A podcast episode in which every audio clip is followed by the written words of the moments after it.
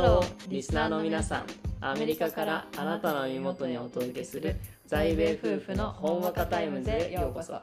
アメリカ在住の会計士夫婦私真央と。妻の翼です私たちのポッドキャストでは夫婦として英語学習者としてまた会計プロフェッショナルとしてのさまざまな視点から日々の出来事や悩み時事問題についてリスナーの皆様と共有する時間と空間をお送りいたします。時には厳しい話題もありますがそんな時でもほんわかとした雰囲気で皆さんに寄り添えるよう心がけています。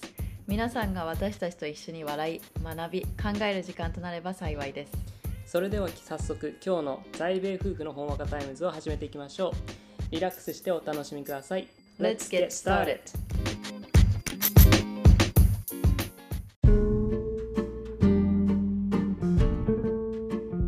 今回は洋服代ってみんなどれぐらい使ってるんですかっていうところをちょっと調べてみました。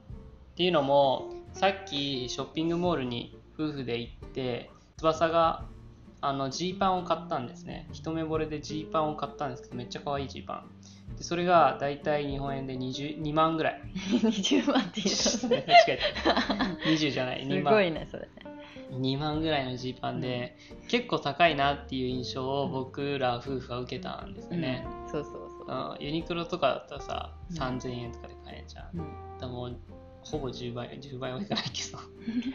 7倍かぐらい7倍ぐらいの値段だから高いなと思ったんだけどみんなどれぐらい洋服ってお金かけるっていうところを調べてみました。マッチアラームっていう会社婚活アプリを作ってる会社が20代と30代の独身男性と女性に向けて、アンケートを取った結果。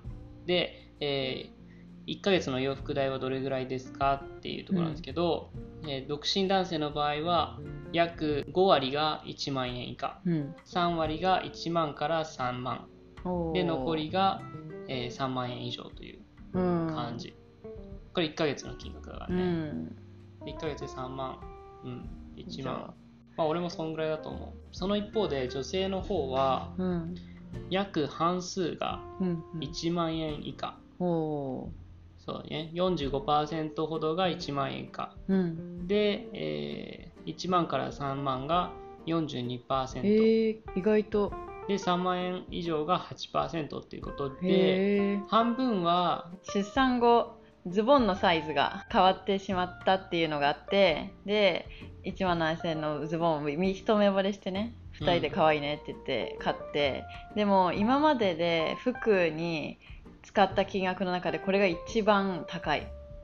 本当に、なんだろう。コートとか含めても多分一番高いんじゃないかと思う。で基本的にアウトレットとかあとはそんなに高くないと言われてるようなお店例えばオールドネイビーとかえっとまあザラはちょっと高いけどザラのアウトレットとかうんそういうところで買ったりあとユニクロまあユニクロも最近ちょっと高いんだけどまあうん。いいものだから何回も着れるっていう意味でユニクロ投資。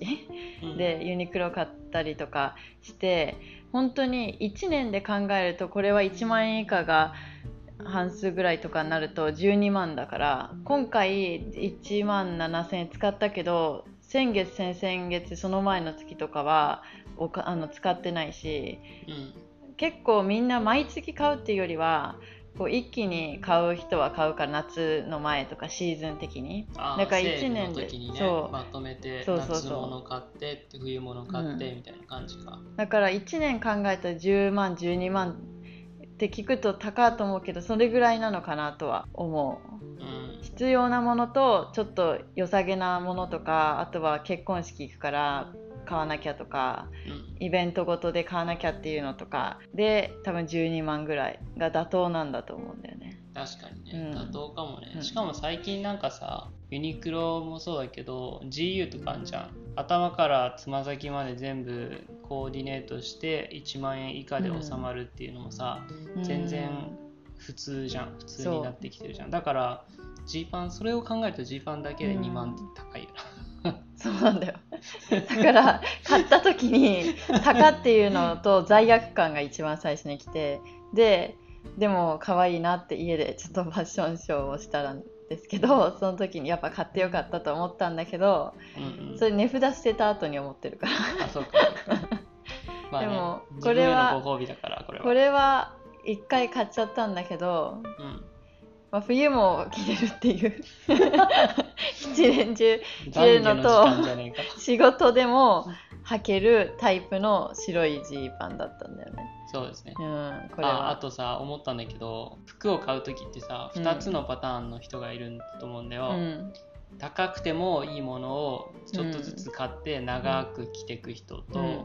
安いものでシーズンごとでこう変えていくうん。パターンの人、まあ長く着る方もいるかもしれないんだけどでもそのパターンに大まかに分かれると思ってうん。翼はどっちタイプ？ああ結構後者、あ後者、うん、俺結構前者なんだよね。そうでしょ。だから私こんなの後押しされなかったら買ってないもん。諦めてるもん。だけどすごい試着室から出た時いいじゃんって言って。だからこれ男性の皆さんうにん。共感はもらえると思うんだけど、試着室から出てきた女性に対してはうん。多分いいねしか言わない。でも最初に店員さんと男性はこ一緒。のこの白いジーパンについて言わせてもらうと白いジーパンの名前がうん。ヴィンテージパッチジーンズみたいな感じで白なんだけどパッチワークというか最近流行りなのかな。こうポケットのが大きめでとかちょっとデザインがある普通のただの白いジーパンじゃないということをまず伝えておきたいのとあとうん普通にねショッピングモール歩いてたわけなの。うん。で歩いてたら真央がこう「ああれめっちゃいいね」って言って「じゃあ入ろうか」ってなって入ってうん。でサイズ見ててあサイズありそうだねってなってで値段を見たらおおみたいな。1結構ついとるって、うん、50ドルじゃない。150ドル、うん。で税金がかかって最終的にカードで持ってかれたのが 170ドル、あ日本円にしたらまあ1万円うん2万2万。超えぐらいかな、まああんな買い物はね当分しませんし今までもしたことがない。でも、うん。それを長く着るんだったら全然いい買い物だと思うけど自分が気に入ったものを長く着ていくみたいなね。うんうんうん。うん。気に入ったものを長く着てほしいそんな素敵な大人女性に皆さんなってください そうだね。じゃあまあここで服の話したから男性的にまあアメリカではい。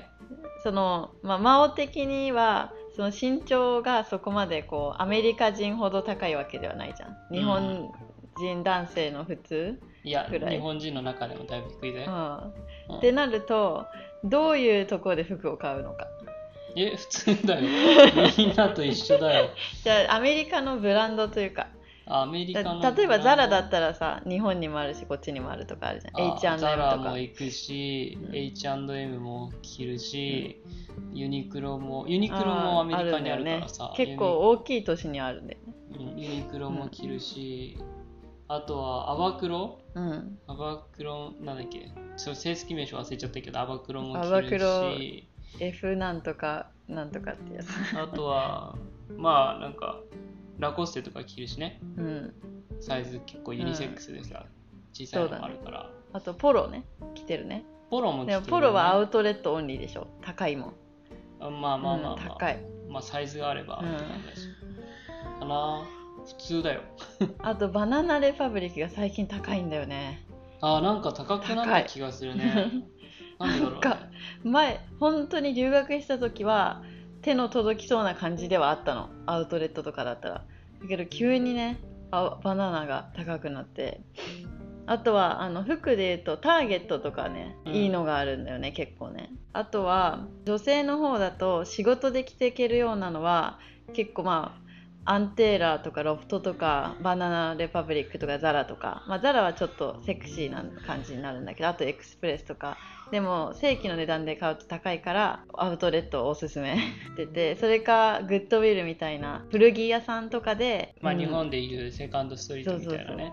でも安いんだよねセカスト、ユーズド。の服を売ってるみたいなところがあるんだけど、そこは安いね。確かに、うん。アンテーラーとかも9ドルとかで新品みたいなのでタグついてるのもあるからたまに。うん。それでそれを買ったりして。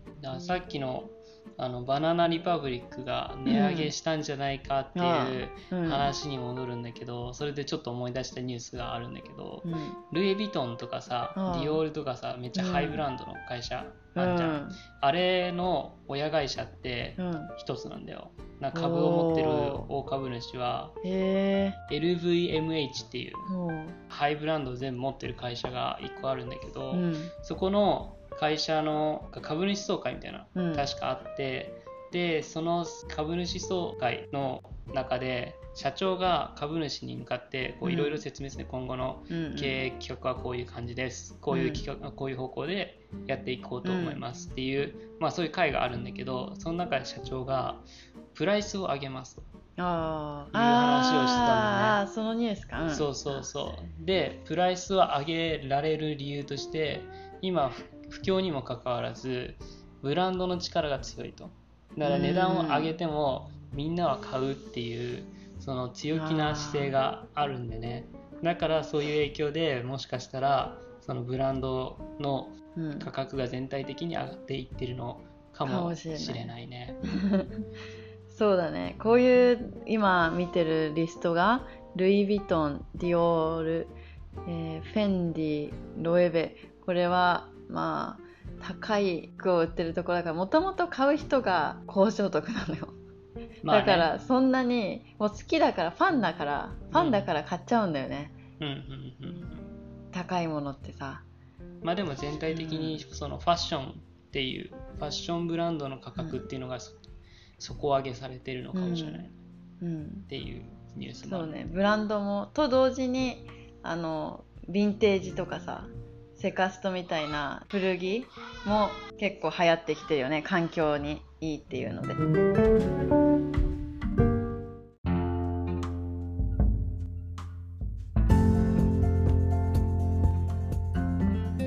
それでは今日の在米夫婦のほんわかタイムズはここまで。私たちの話が皆さんの日常に少しでも彩りを加えられたら幸いです。次回もぜひお楽しみに。皆さん今日も一日新たな冒険を楽しんでくださいね See you again!